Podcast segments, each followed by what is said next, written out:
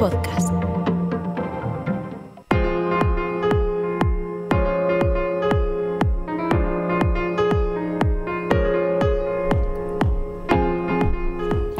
Bienvenidos a este nuevo capítulo, Tiempo del Básquet, podcast de baloncesto en la región. Este grada nuevo chocho que analiza la Leporo. Segunda jornada de liga ya disputada. Hablábamos la semana pasada con Jesús Garrido del partido del COP en Cantabria, que era un poquito la prueba del algodón, si verlo del Castellón, el COP iba en serio o no. Y vaya que sí lo va. Sacó el partido adelante con un partido realmente extraño en el que empezó dominando, luego se vino abajo y acabó con muy buenas sensaciones, pero sobre todo acabó ganando, que a estas alturas de la película es lo que cuenta. Dos partidos, dos victorias.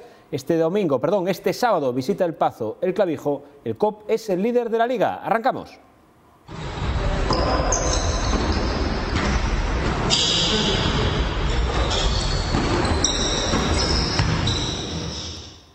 Sonido de zapatillas, sonido inconfundible del tiempo del básquet aquí en el podcast de la región. Jesús Garrido, bienvenido. ¿Qué tal? Muy buenas. Eres líder de la liga. Todos lo somos, toda la ciudad, ¿no? Es, y toda la provincia, que hay que jugar también en Sabaza, es líder ahora mismo. Y, y la última vez, como ponías ayer en el diario La Región, pues es de grato recuerdo, finalmente. No vamos a decir que vaya a pasar lo mismo, pero hay que disfrutar de esta situación. Porque eh, ni tanto ni tan calvo. Exacto. Porque eres líder, van dos jornadas. Es verdad, van Sí. dos jornadas, hombre, no es eh, significativo, pero bueno, en cierta medida, dos jornadas ha habido todas las campañas de la liga y el COP nunca era el líder de la competición. Hay que presumir cuando se puede. Exactamente, y va todo un poco relacionado con lo que hablamos en el anterior, ¿no? De una plantilla confeccionada nueva desde el principio, es cierto, pero pronto también, ¿no? Que, que no estábamos como esos octubres que casi eran veranos en el mercado del copio, al final pues siempre empiezas un poco mejor, más conjuntados dentro de todo el trabajo que hay que hacer y de que el equipo tiene margen de mejora. Son dos partidos solo, pero son dos partidos que están ganados ya. Para el objetivo, el que sea, pero son dos partidos que están ganados. Ahí voy, y tú ya has dado uno de los datos. Eh, es la jornada 2.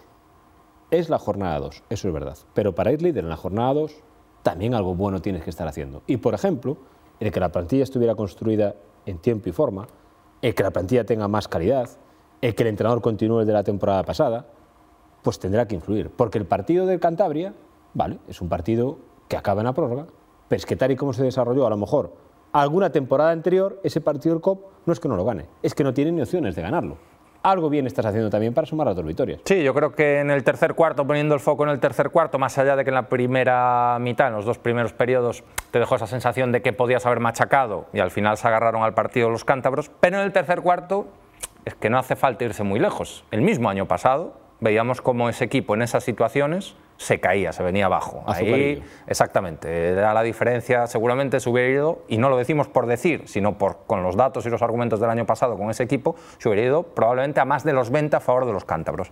El equipo se agarra, tiene recursos y consigue forzar la prórroga y después en la prórroga ser superior y, y- y ganar. Eso te demuestra algo. Eh, no quiere decir que no vaya a pasar nunca que te vengas abajo en algún momento, porque le pasa incluso a los mejores equipos, pero evidentemente es un cambio con respecto a lo que veíamos hasta hace pocos meses. La plantilla tiene más, seguro, y parece que mejor, casi se puede decir seguro, pero bueno, eso al final los exámenes aprueban al final, pero más tiene, más tiene, tiene más dentro, tiene más fuera, tiene más alternativas y la- el reparto de minutos entre estos dos partidos eso lo ha demostrado. A veces ha jugado uno en los momentos importantes, otras veces no estaba tan bien, ha salido otro en los momentos importantes. Insisto, es la jornada 2. ¿Por qué insisto tanto? Porque claro que esto no es para decir, es que este COP es un equipo de ascenso, nadie dice eso. Claro. Es que este COP es un equipo de playoff, nadie dice eso. Es que este COP es un equipo de nada. Es un equipo que en la jornada 2 es el líder de la liga. Si es el líder de la liga es porque ha ganado los dos partidos, uno en una pista complicada, como era de Torrelavega al Cantabria, que venía de ganarla al Fuenlabrada, lo dijimos en el podcast de la semana pasada, y otro en casa contra el Castellón con cierta solvencia. Queda muchísima liga por delante, pero las primeras sensaciones son muy buenas. E insisto una vez más, ni es para decir este equipo va a ascender, pero sí es para sacar pecho porque en las dos primeras jornadas el COP ha hecho las cosas bien. Sí, se trabaja muchísimo mejor desde las victorias. Es una obviedad, pero es que es algo que es totalmente real. Y los golpes duelen menos y, todo está mejor por el camino para preparar el, resto de partidos. Más que ahora van a venir partidos seguidos también con, alguna jornada eh, entre semana. Al final, eso eh, te da ese. Y más a un equipo nuevo, ¿no? que necesita ir creciendo so- sobre la marcha.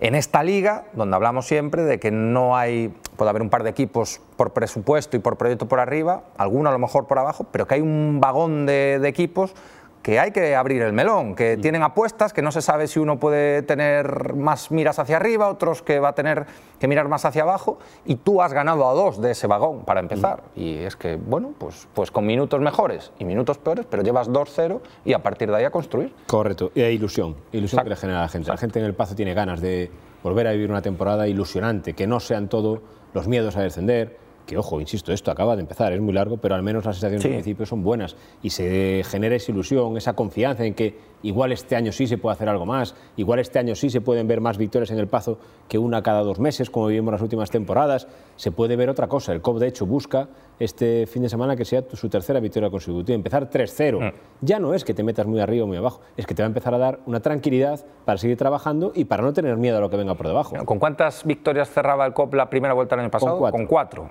Llevas la mitad en dos partidos. Solo ya para plantear ese objetivo de la permanencia, que al final es el, el- el mínimo barra máximo, ¿no? Al final es el, que, el, el obligatorio. Y esto también hace que la gente, evidentemente los fieles covistas van a estar. Estaban en el 1.14. Es decir, esos van a estar, no los discuto y van a estar metidos. Pero sí que ese público objetivo que puede ir al pazo y puede meterse en dinámica de COP, animar y, y- y que le pique el gusanillo, a lo mejor ese gusanillo ha estado en otras épocas, al final siempre hay gente poco oscilante según vaya el equipo, que si se ve con un 3-0 en la clasificación, que si escucha hablar en el bar del COP, que si ve todo eso, se puede meter en esa dinámica y el pazo todavía eh, apretar un, un poco más. Me consta que aparte ocurre eso, es decir, las victorias claro que llegan, lo que tú dices, el que ya va no va a faltar No, no, al partido. La clave es la foto, la portada, el resultado, el decir, vaya, parece que este año Claro. el Copa hay un mejor equipo, parece que este el sábado va a haber muy buen ambiente en el Pazo, estoy seguro. Y si le gana el Clavijo el sábado contra el Cáceres en el siguiente, que es otra vez en el Pazo, pues habrá todavía más ambiente. Y esto es un increchendo. Claro. Cuanto más ganes y a la gente más le gustes, más gente va a venir. Es Sí. indiscutible. Y este equipo, yo creo que tiene miembros para eso, para que ir sumando partidos y que la gente se enganche a, ver a, a verlo jugar. Sí, en lo positivo es, es eso, es un equipo que te va a competir y que tiene elementos concretos para que la gente que no está tan metida a lo mejor en el baloncesto, esa gente oscilante, pues pueda disfrutar, pueda ir al pazo y decir, "Oye, yo quiero volver al pazo, ¿no? Y más, evidentemente, evidentemente ganando. Yo creo que son dos jornadas buenas donde lo bueno eh, prevalece por mucho con, los, con las pequeñas sombras o, o dudas que pueda, que pueda haber y es que vas 2-0 y como decía el gran Andrés Montes del que ahora se cumple el aniversario de su fallecimiento, la vida puede ser maravillosa cuando vas 2-0. Maravilloso. Amigo mío. Vamos a hablar del partido contra el Cantabria. Eh, primera parte, con muy superior, 10 arriba, pero es que la sensación era de que, bueno, llegó a estar 16 arriba, de que un partido de baloncesto no se resuelve nunca en el descanso, pero poder ir 18, 20 arriba, 16 arriba, era un golpe muy importante. Se fue 10 arriba, aparte, justo en los últimos minutos, bien el Cantabria. Y en el tercer cuarto, el Cantabria reaccionó. ¿Qué pasa? Que es lo que hablábamos. Muy bien cuando te ves abajo en el marcador, cuando te dan la vuelta, cuando tú puedes tener todas las dudas del mundo, tener la personalidad para ganar el partido. Claro, y es lo que veníamos echando en falta muchas veces en los últimos meses, en la última temporada, en las últimas temporadas. Sí, curiosamente al descanso yo creo que los aficionados covistas estaban más fastidiados que los cántabros, Sí. porque no era un partido para irse 10 arriba. No. Y entonces te deja ese regusto y ese miedo de espérate a ver cómo salen después del descanso, porque la tendencia en esos últimos minutos ya era la, la- la negativa. El tercer cuarto sí que fue el malo, pero hay que saber lavar y tender la ropa cuando viene mal dadas, hay que saber capear el, el temporal. Y el COP se agarró al partido. No, no, no se fue tampoco mucho en el marcador, es cierto, porque jugó sus recursos y tampoco Cantabria, aunque te, te hizo ese parcial, estaba jugando brillantemente. Seguían cometiendo fallos y seguían fallando canastas aparentemente sencillas. Te agarraste al partido, aprovechaste después tu oportunidad. Eh, el triple barra milagro de, de Yaguara, pero bueno, estabas ahí para, para meterlo, para defender la última acción. Y en la prórroga esa dinámica, ese ánimo, ¿no? aunque al final el porcentaje siempre se dice que el que entra forzando la prórroga tiene ese plus de... Sí. Bueno, bueno, hemos visto ganar Sí, al que le han forzado la prórroga y de 20 incluso. son tópicos Eso es un tópico y hay, hay ejemplos de todos lados. Pero sí que esa dinámica positiva te hizo empezar, creo que con, hablo de memoria, 7-0 de, de parcial en la prórroga y luego lo supiste aguantar en esas últimas posesiones, carrusel de tiros libres y para sellar el, el- el triunfo. Correcto, nombres propios. Hablábamos de que el Fuenlabrada tenía dos cinco muy importantes, un juego interior de lo mejor de la liga. Derrick Walker, eh, Mati Radunic. Entre los dos, 14 puntos y 12 rebotes. Entre los dos cinco del Cantabria.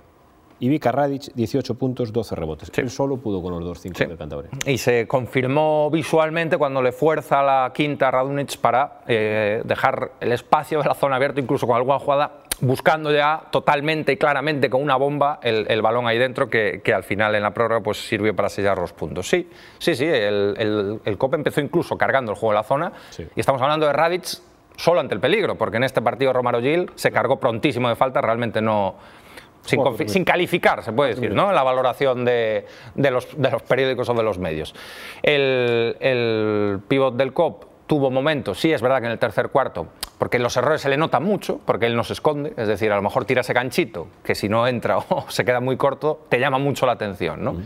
Pero después retomó el pulso en el último cuarto y en la, y en la prórroga y fue la fortaleza. Hablábamos antes de empezar la temporada que es un, un jugador que incluso cuando parece que no, se va a estar siempre cerca del doble-doble. Es otro nivel de juego. Sí, porque es... Radic es lo que la forma de jugar de él hace que esas manoletinas que se mandan sí. de vez en cuando pues Cuando no va bien, vaya piedra. Eso es. Después, Canta este, mucho. Este tío no es tan bueno, claro. Es que si Vika Radic en el poste bajo Claro. tuviera una mano y tal, pues, Pues, ¿cuál es el problema? que no estaría aquí. Nunca jugaría en el COP, ni en la Leporo. Exacto. Un tío que es fortísimo, tremendo en el bloqueo, tremendo en el rebote, tremendo en el poste bajo, capaz de contener a los pibos más fuertes de la liga, pues algún defecto tiene que tener. Sí, sí. No mete los tiros libres y no tiene un tacto tremendo para eh, terminar. Pero claro, es que si lo tuviera, insisto... Las pues estaba- categorías están para- están para algo, Es un claro. jugador que en esta liga va a ser súper determinante. Sí. De hecho, está todos los días... Máximo reboteador ahora mismo sí, de la- de la en las dos jornadas de la, de la competición. El dato que acaba de traer, efectivamente, día de hoy es el máximo reboteador de la liga y Vika Radic. Jaguara, Clinic de baloncesto. Sí. Eso ya lo sabíamos, pero claro, Sí. siempre hace lo que tiene que hacer. Sí, en este caso estamos hablando de un jugador sobradamente conocido, de proyectos de ascenso, de ascensos, y que la única incógnita, no ahora cuando fichó, que, que- que ya él mismo decía que estaba bien de la espalda, era esa espalda. Yaguara físicamente al 100, al 90, al 85%, es Yaguara, es que sabes lo que te va a ofrecer dentro, fuera, pelea y conocimiento de, de juego. Más allá de ese triple de tabla, que aunque no fallara, estaríamos, aunque lo fallara, estaríamos diciendo lo mismo Correcto. de él como, como jugador. Correcto, Justin Turner, 15 puntos y sobre todo, cuanto más caliente el partido, más, más brillar. Eso es lo que echamos mucho en falta el año pasado, donde, salvo esa etapa de Jordan que, que le va la marcha también, eh, ese hombre que cogiera las riendas del equipo en anotación cuando el final fuese igualado, cuando las cosas, cuando valiera el dinero, ¿no? el, el- el partido. Él lo hizo. Hubo momentos donde estuvo muy bien marcado. Empezó, yo creo que concentraron mucho la defensa al principio en, en impedirle los tiros fáciles a él. Estuvo más desaparecido, pero después pues es que tiene esa capacidad anotadora, es que se viene arriba con esas entradas a canasta, con ese amago, con ese esconder el balón, con ese 2 más 1, se viene arriba, es un jugador para, para darle la bola, abrirle el hueco eh, y dejarle el espacio para que él haga. Y ya para terminar, yo destacaría a Dika Peter, eh, Magnili. ¿Qué pasa? ¿Por qué lo destaco? Porque ya no es por el partido, decía que jugó un buen partido, ¿eh? 12 puntos, 13 de valoración. Es que es uno más. El Sí. COP lo que necesita, el, el escalón del COP, con Radic, con Jaguara, con Cachinas y con Turner, sabemos cuál es. Va a estar ahí en el pelotón. Si quiere dar un paso más, pues a Dika, los dos bases, Samu, Palazuelos, tienen que. Sí, sí. Mendicote, tienen que dar un paso más. Se tienen que sumar porque ese, ese paso más es el crecimiento Es, a es lo que hacen los equipos nobles, el tener eh, el máximo de jugadores posible, no siempre, no te va a hacer falta siempre, pero te va a hacer falta cada uno. Yo estoy seguro, el otro día Mendicote los tres minutos que jugó los jugó muy bien y Adica no tuvo una buena rotación, no la tuvo y no volvió a jugar el día del Castellón. Y sin embargo, en Cantabria él juega muy bien al- al- los minutos decisivos. Y yo estoy seguro que algún día Palazuelos saldrá, meterá el primer triple, meterá el segundo triple. Eso es lo que te hace estar el, el- el equipo. Y ahí la virtud será, y, y lo que tiene que hacer Félix Alonso, y lo está haciendo en estas dos primeras jornadas, es detectar eso durante el partido y no un plan predeterminado como se hace a veces de- de- en otros equipos, en otras ocasiones, o aquí lo hemos visto, de no, es que los minutos finales los va a jugar este, este, este, este. No, porque a lo mejor este no está bien hoy. Y a lo mejor otro te ha dado eh, cosas diferentes y te las puede aportar. Pasó con McNeely, no jugó Cacinas al final, que el primer cuarto, creo que cogió 8 o 9 rebotes Nueve. el primer cuarto, solo él. Sí. Eh, pero luego no estaba con ese feeling y, y se cambió el, el guion. El primer día jugaron muy bien anotando los bases, este segundo costó más. Pero yo creo que si tienes esos 10, 11 jugadores que estén siempre metidos, eh, es la ventaja del bloque, es lo que te hace dar ese saltito más. Correcto. Bueno, vamos al siguiente partido, Jesús, te parece. Viene el clavijo, viene de ganarle al Betis. Cuidado. Eh, para Cop yo creo que es una buena noticia, ¿eh? que venga de ganar al Betis. ¿Por qué digo esto? Porque, si, porque te va a dar más respeto Sí. del equipo, más seriedad, más en, el Clavijo en el primer partido lo pasó mal, en el debut en, en, la Liga lo pasó mal, viene a ganar al Betis y esto te dice, oye, este equipo tiene cosas, que es peligroso y que el Copa tiene que hacer un muy buen partido si lo va a querer sacar. El primer partido de Clavijo le vino mal al Betis, yo creo, estoy convencido. Más allá de ese encantador presidente que, oh. que va, a, va, a abrir la billetera y va, vamos a ver el viernes que Betis sale. Mañana, mañana, dijo, mañana. dijo que el miércoles dos o tres. Que ya llegaba alguno, ya. Sevilla, sí. Vamos a ver si no, igual acaba jugando Borja Iglesias. Sabe Dios este lo que en el Betis ahí. Pero le vino mal, yo creo, ¿no? La paliza que se llevó Clavijo el primer día probablemente hizo que el Betis no fuese con toda la intensidad que debía ir. Un, además, un marcador muy corto, un partido de trinchera, feo. Uh -huh. Pero a ellos sin duda les da, ¿no? Porque muchos le, le ponían ya el patito feo a, a Clavijo. -huh. Ha ganado un equipo recién descendido. En casa vamos a ver cómo reacciona. Parece que, que, que da ese puntito más que dio eh, fuera en la primera jornada. Y, y, me gusta, sí, me gusta porque ya Félix Alonso no es un entrenador que permita muchas relajaciones, pero con esto es un aviso a navegantes. Cuidado que esta gente sabe defender, que esta gente sabe meter y que lo del primer día, eso está olvidado al acabar el partido. Exacto. Y creo que hablamos que el partido de Cantabria es de los que te dan para sumar en el salto en la clasificación, pero luego hay que confirmarlos en el pase. El Copa claro. hace muy fuerte en casa. Sí, sí, eso es. Tiene que. Aquí la clasificación no puedes perder en casa lo que ganas fuera, ¿no? que suele ser al revés incluso a veces, eh, ser más fuerte en casa y luego fuera costar más. Aquí ahora mismo pues tienes que aprovechar esta, entre comillas, media inglesa que, que la has superado, que has ganado fuera, tienes que ratificarlo en, en, el paso ante un rival en la víspera de otro partido también en casa, pero bueno, eso ya tocará hablarlo después, que es el, el Cáceres. Sábado a las 7, Club por ese baloncesto, Clavijo, en el Paco Paz, tercera jornada de la Liga, el líder intentará perpetuarse en esa posición, ojalá que mucho tiempo, será que sigue sumando victorias, aunque la Liga está tan igual y que vamos a terminar con eso, que van dos jornadas de Liga Jesús ¿Sí? y solo quedan tres equipos invictos. Eso es tremendo, ese dato, sí, ¿eh? sí, sí, A ver en qué competición, en dos jornadas. En dos se han, se han fulminado la mayoría. Picábamos el otro día claro, la clasificación a mano y era 1, 1, 1, 1, 1, 1, un vagón tremendo de, de, de equipos. ¿sí? Es, es, es curioso y demuestra un poco lo que hablamos, que hay muchos equipos que hay que verlos todavía, hay que ver sus apuestas cómo salen, cómo se integran y, y, que tienen un potencial aparentemente bastante parecido y que veremos. Esos detalles serán los que diferencian los que vayan un poquito más para arriba y un poco más para abajo. Seguro, por ejemplo, el, el Oviedo, tremendo, dos victorias en dos ¿Quién partidos. apostaba eso? ¿Eh? ¿Quién apostaba? Yo creo que eso es aún más sorpresa que, que lo del COP. Porque el COP y además los rivales. Claro, es que el Oviedo lo ha ganado a, a Burgos y a, y a, estudiantes. Es que, es que, a lo mejor el 0-2 era, era lo, claro. lo, muchísimo más probable. Sombrerazo. ¿eh? Venganza del técnico del Oviedo el otro día en, Javier Rodríguez. en Magariños. De Porriño. Del gallego. Rodríguez, uh -huh. sí, sí.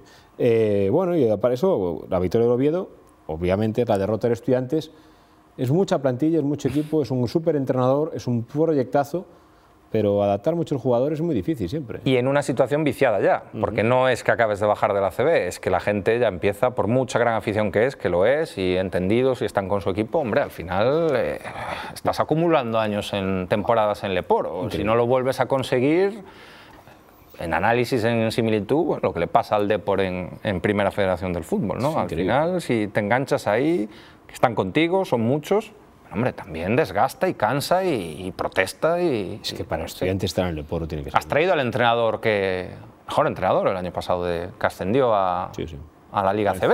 Es que al final estás apostándolo todo. Has traído al MVP no, de la es, categoría. Es cojo, Michael Carrera. Lo de estudiantes ha despedido empleados claro. para fichar jugadores. Para fichar jugadores. Para fichar Cuidado con MVP de la Liga Michael Carrera, fichar una, más lo que ya mantienes, Kevin Larsen. Johnny D, Sergio Rodríguez, Félix. Kevin Larsen. Buah, este Francis, ¿Tienes... Francis Alonso, Murphy. Has, hecho lo que querías. Wintering es un equipo. No te puedes permitir empezar ya perdiendo, perdiendo combo. Vamos a ver. Un es equipo. cierto que otros favoritos de ese nivel, que podemos poner a ese nivel, también han empezado, han empezado con algún tropiezo. Hablamos de Burgos, hablamos... La Liga, la Leporo. La Leporo, tremenda, tremenda. Yo siempre tengo esa frase recurrente, digo en la Leporo, que aquí las sorpresas son diarias. Entonces, cuando las sorpresas son diarias, es que ya dejan de ser. ¿No? Es una liga tremenda y sensacional.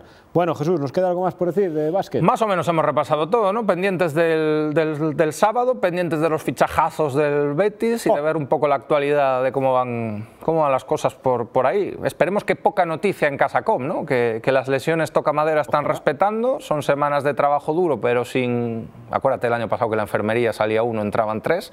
Eh, este año, pues, pues vamos a ver si todo va bien, si la plantilla vuelve a estar al completo, porque ese es, esa es, yo creo, la mayor virtud del, del COP esta temporada.